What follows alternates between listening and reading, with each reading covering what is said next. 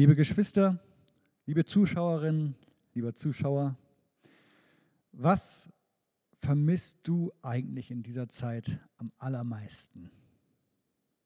Es sind ja inzwischen schon so ein paar Wochen ins Land gegangen.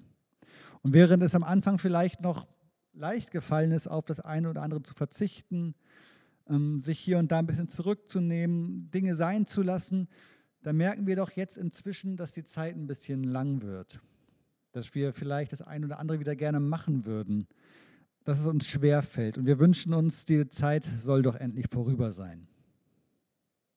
Ich muss sagen, dass ich es persönlich total vermisse, wieder mal einen richtigen Gottesdienst zu feiern. Mit euch zusammen zu sein, in einem Raum gemeinsam zu singen, zu beten, hinterher äh, ins Gespräch zu kommen, äh, Gemeinschaft zu haben, Kaffee zu trinken, ein paar Worte zu wechseln. Einfach überhaupt mit Menschen zusammen zu sein, vermisse ich. Ich würde meine Familie gerne mal wiedersehen. Inzwischen gab es durch die Länge der Zeit ja schon den einen oder anderen Geburtstag in meiner Familie. Es gab äh, diese Anlässe, äh, bei denen man sich besucht hätte oder zu denen wir besucht worden wären. All das ging jetzt natürlich gerade nicht. Oder auch ein Treffen mit Freunden. Mal ein bisschen schnacken, Tasse Kaffee zusammen trinken, irgendwas unternehmen. Oder mit meinen Nachbarn ein paar Häuser weiter, wo sich manchmal ganz spontan so ein schöner Nachmittag oder ein schöner Abend ergibt. Jetzt gerade nicht. Es ist keine neue Erkenntnis, dass man gerade dadurch, dass man etwas nicht hat, besonders merkt, wie wichtig etwas einem ist durch den Verzicht. Was also ist das für dich? Wo spürst du die Einschränkungen am allermeisten? Wo wünschst du dir am allermeisten, dass es jetzt vorbei sein sollte? Hast du vielleicht sogar so eine, so eine innere Liste mit Dingen, die du unbedingt wieder machen willst, die du so sehr vermisst, wo du dich nur noch darauf, wo du nur darauf wartest, dass jetzt das Signal kommt, los geht's und dann wirst du dies und das und jenes unternehmen. Was tun? Das wäre dann also die Frage, was tun?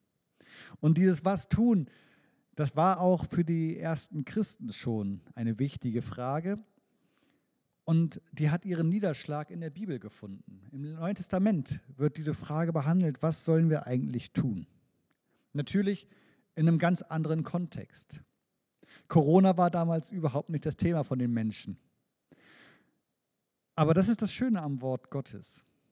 Der Kontext, aus dem diese Texte stammen, ist ein ganz anderer. Die Zeit ist eine ganz andere. Die Menschen haben vielleicht auch andere Sachen bewegt, manchmal auch ganz ähnliche Sachen. Aber trotzdem kann das Wort Gottes, können Texte aus der Bibel auch heute zu uns sprechen, weil das Wort Gottes lebendig ist.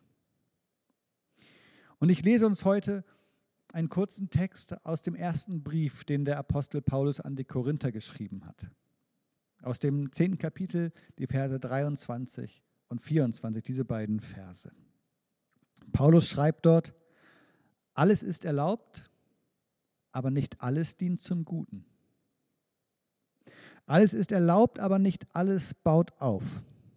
Niemand suche das Seine, sondern was dem anderen dient.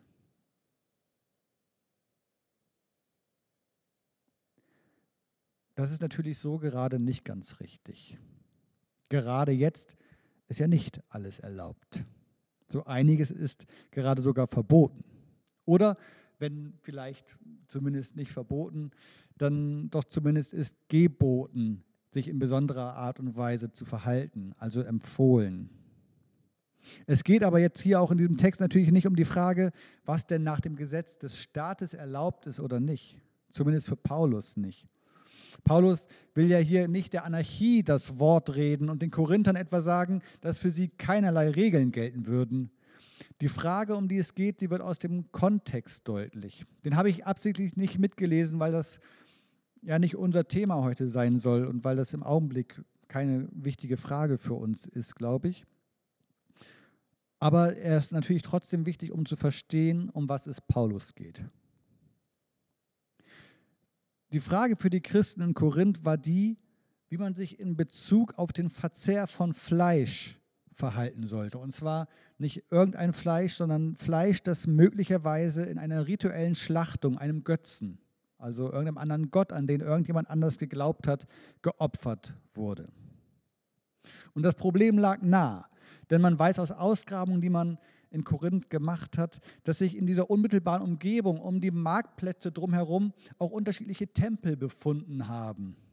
Und es kann also durchaus sein, dass in einem dieser Tempel ein Tier rituell geschlachtet oder geopfert wurde und anschließend auf dem Markt verkauft wurde.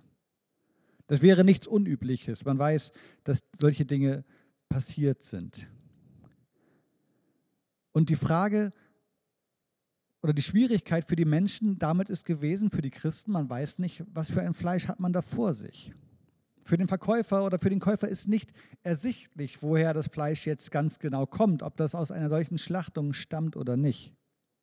Man hat damals noch nicht mit Lebensmittellabels oder Herkunftsnachweisen gearbeitet, wie wir das heute tun. Es war nicht verboten, dieses Fleisch zu verkaufen, das aus solchen Schlachtungen stammte. Und es wird auch für den überwiegenden Großteil der Bevölkerung überhaupt gar kein Problem gewesen sein, dass das Fleisch daherkommen könnte. Für manche Christen hingegen schon. Sie machten sich Sorgen, dass es ja problematisch sein könnte, solches Fleisch zu essen, weil man doch mit fremden Götzen nichts zu tun haben wollte. Und da man auf so einem Markt nie wirklich sicher sein konnte, wo das Fleisch denn nun herkommt, sei es dann doch besser, überhaupt kein Fleisch zu essen. Paulus hingegen stellt ganz grundsätzlich klar, in der Sache gibt es überhaupt kein Problem. Alle Tiere sind ja schließlich Geschöpfe Gottes. Da beißt auch die angebliche götzliche Kontamination kein Faden ab. Er schränkt dann aber eben ein. Nur weil etwas erlaubt ist, weil ich etwas darf und weil es vielleicht für mich kein Problem ist, heißt das eben nicht, dass es deswegen auch gut ist.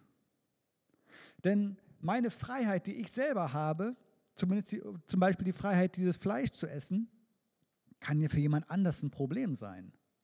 Wenn jemand anders Schwierigkeiten hat äh, mit dem Fleisch, weil er nicht weiß, wo es herkommt, und jetzt mich dieses Fleisch essen sieht und denkt, warum, warum machst du sowas? Warum kannst du sowas tun? Ähm, wenn das ihn in irgendwelche äh, schwierigen Situationen oder in, in, irgendwelche Nöte bringt, dann sagt Paulus, dann wäre es doch besser, äh, wenn du diese Freiheit, auch wenn du sie hast, auch wenn es dir erlaubt ist, das zu tun, wenn du diese Freiheit nicht nutzt in diesem Fall.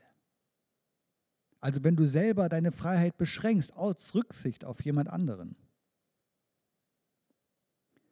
Paulus ist überzeugt, als Christen sind wir nicht an ein Gesetz gebunden, das nur um seiner selbst willen einzuhalten wäre. Das Gebot, das uns gegeben ist, an das wir uns halten wollen, das ist das Gebot zu lieben. Und daraus müssen sich alle anderen Regeln und Gebote, nach denen wir leben, erschließen. Und ich glaube, das tun sie auch. Und das ist die Grundlage für alles, was Jesus seine Jünger gelehrt hat. Dieses Gebot zu lieben ist die Grundlage für das, was auch unser Leben heute bestimmen soll, wie wir miteinander umgehen, wie wir uns begegnen, wie wir anderen Menschen begegnen. Kein Paragraphengehorsam, kein zwanghaftes Erfüllen von Geboten, na, nur weil man das eben so macht. Nein, wir sind befreit, um als Befreite zu leben. Die Freiheit, von der Paulus überzeugt ist, dass sie jedem Christen gilt, dass er aus dieser Freiheit heraus leben darf, sie muss aber eben auch ganz bewusst gestaltet werden. Mit dieser Freiheit muss umgegangen werden. Anders wird die Freiheit nicht zu dem Ziel kommen, zu dem sie uns gegeben ist. Denn die Freiheit, sie ist nicht dazu da, dass wir ohne irgendein schlechtes Gewissen in größtmöglicher Zügellosigkeit leben könnten. Der Wunsch, den Gott für alle Menschen hat, das ist, allen Menschen ein gelingendes Leben zu ermöglichen.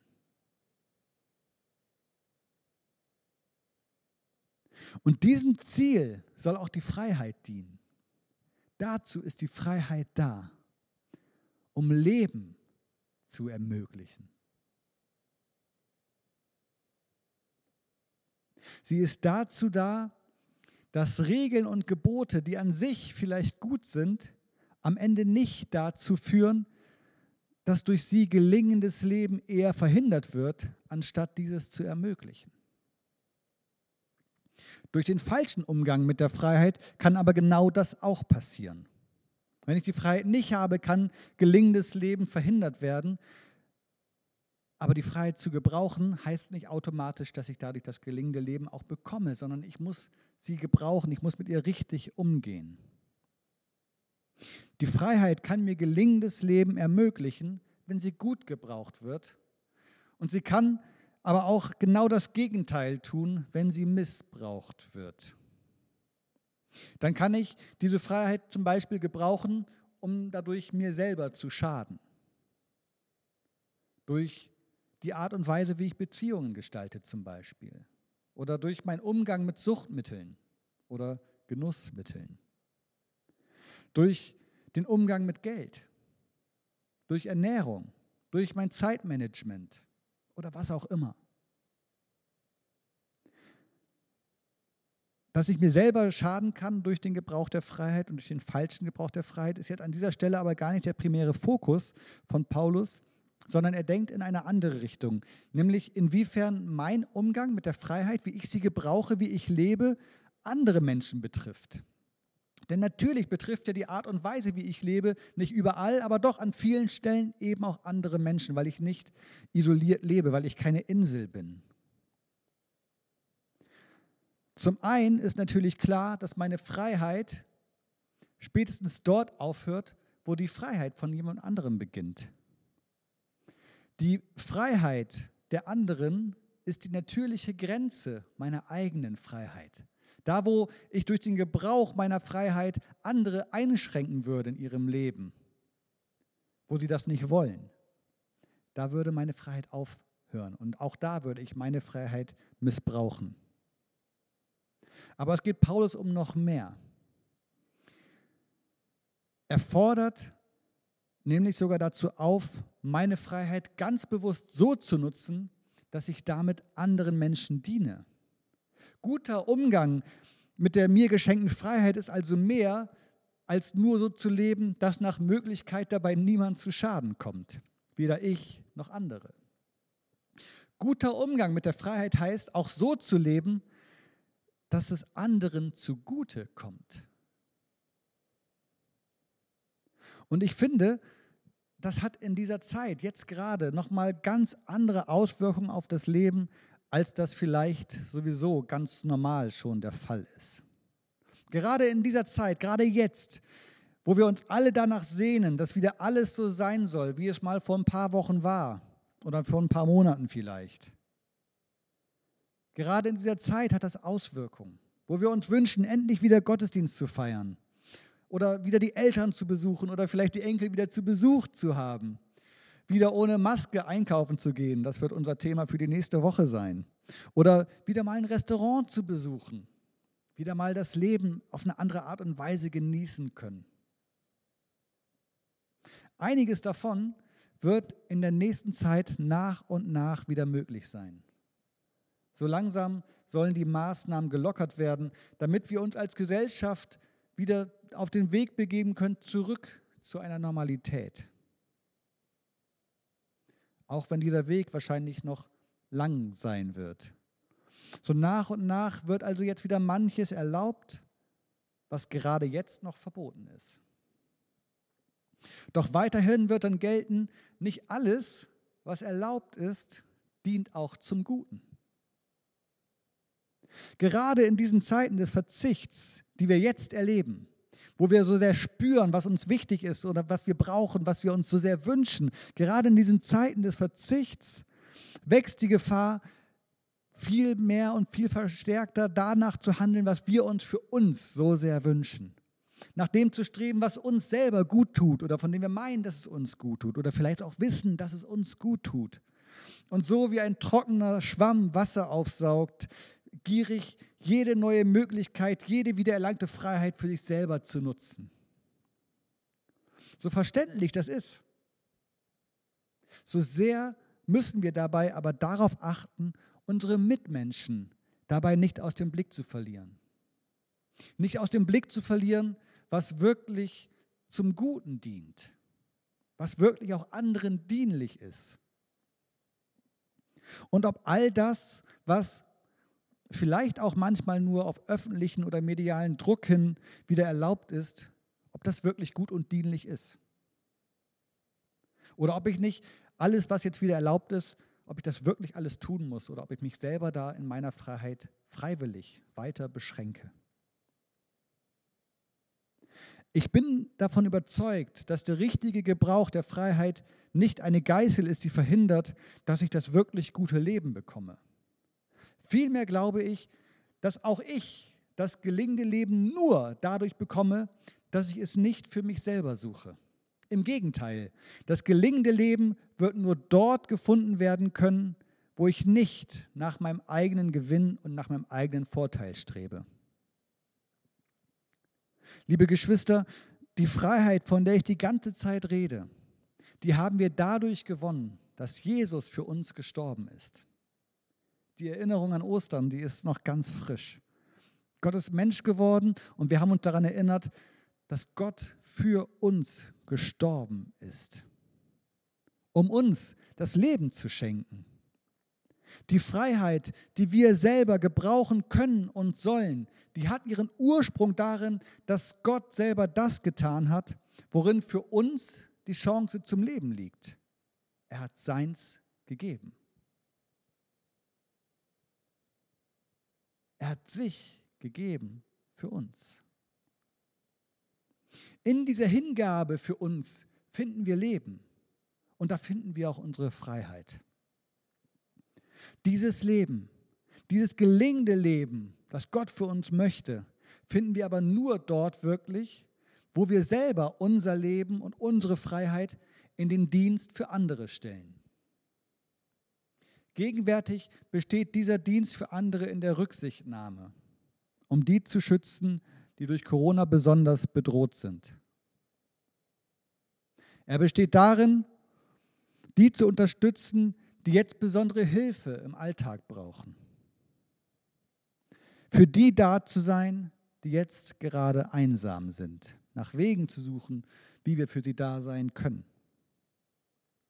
Denen beizustehen, denen diese Situation jetzt gerade psychisch zu schaffen macht und denen von Hoffnung zu erzählen, die jetzt gerade keine haben.